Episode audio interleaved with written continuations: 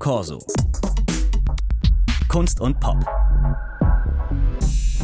And the Grammy goes to.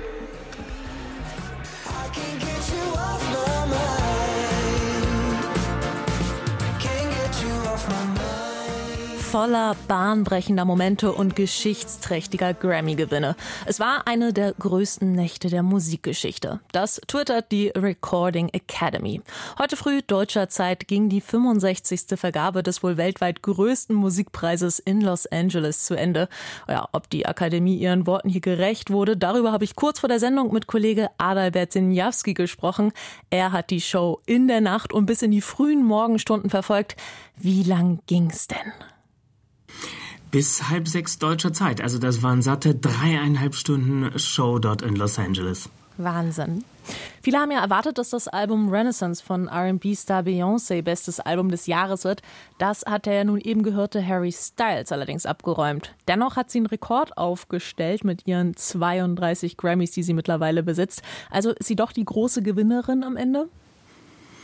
Das kann man schon so sagen. Also sie hat zwar, wie du schon sagst, in keiner der vier Hauptkategorien, also bestes Album, beste Aufnahme, bester Song abgeräumt, auch wenn so mancher Beobachter das erwartet hatte. Aber neben einigen Nebensparten hat sie dann doch das goldene Grammophon für das beste Tanzalbum geholt. Ja, und mit ihren 32 Grammys in ihrer Karriere hat sie so viele wie kein anderer Preisträger, keine andere Preisträgerin. Und die US-Musikerin löst damit den 1997 verstorbenen britisch-ungarischen Dirigenten George Scholti ab. In ihrer Dankesrede verbeugte sich Beyoncé vor ihrem schwulen Onkel Johnny, der sie in ihrer Karriere unterstützt habe, wie sie sagte. Und sie dankte auch generell der queeren Community, dass sie dieses Genre Genre erfunden habe. Dieses Genre, darauf spielte sie an, ist die Disco- und Hausmusik, die von der schwarzen und vor allem schwulen Community vor Jahrzehnten aus der Taufe gehoben wurde.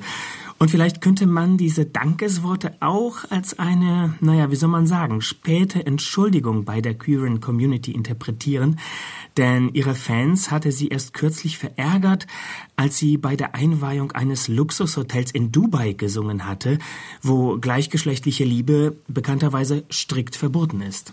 Ja, spannenderweise hat sie da auch übrigens nicht einen Song von Renaissance gespielt, sondern dort wollte man anscheinend nur die großen Hits hören. Wenn man sich jetzt die Siegerinnen und Sieger der Hauptkategorien so anschaut, dann scheint das schon so ein bisschen, als wollten die Grammys ein Zeichen für Diversität setzen. War das so insgesamt der Tenor der Show?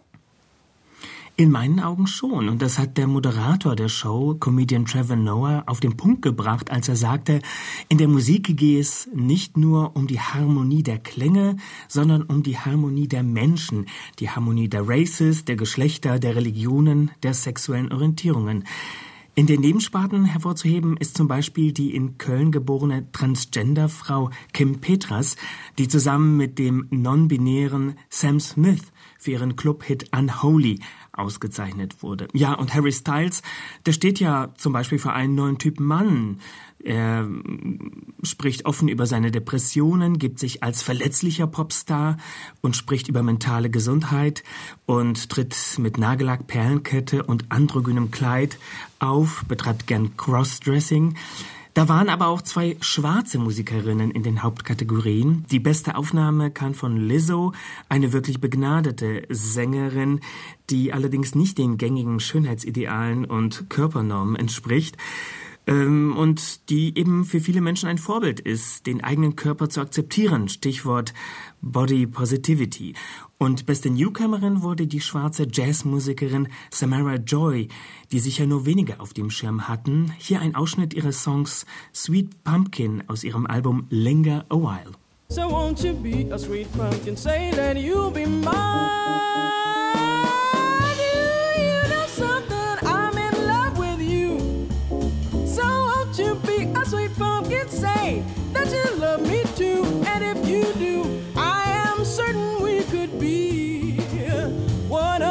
Happiest couples in this society.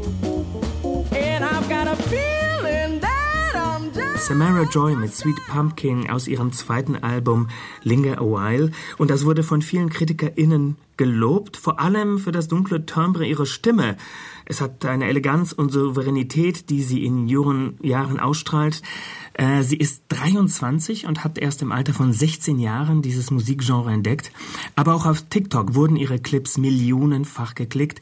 Denn Jazz, das wissen wir seit einigen Jahren, zieht auch ein deutlich jüngeres Publikum an. Also bei den Grammys wurde auch musikalische Vielfalt gezeigt.